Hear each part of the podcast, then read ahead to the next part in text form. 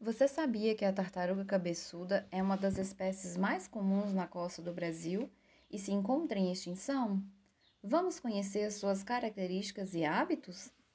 A tartaruga cabeçuda, também conhecida como tartaruga amarela, mestiça ou comum, possui cor da pele que varia entre amarelo e castanho, e a carapaça é tipicamente castanha avermelhada podem alcançar tamanho de até 136 centímetros de carapaça, pesam em média 140 quilos e apresentam carapaça com cinco pares de placas laterais, cabeça grande e mandíbula extremamente forte. A tartaruga cabeçuda possui um ciclo de vida longo, com as áreas de desova em diferentes regiões do mundo, incluindo, por exemplo, Brasil, Austrália, Grécia e Estados Unidos.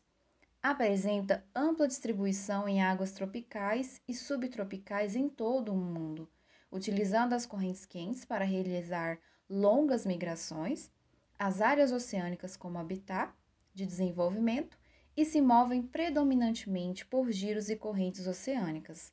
Durante a fase juvenil, a tartaruga cabeçuda se alimenta de itens planctônicos, mas em idades mais avançadas se alimenta em regiões mais profundas, e geralmente tem como principais presas os crustáceos e moluscos. Em geral, possui uma alimentação oportunista e se alimenta inclusive de descarte e isca de algumas pescarias. É uma espécie considerada em perigo de extinção.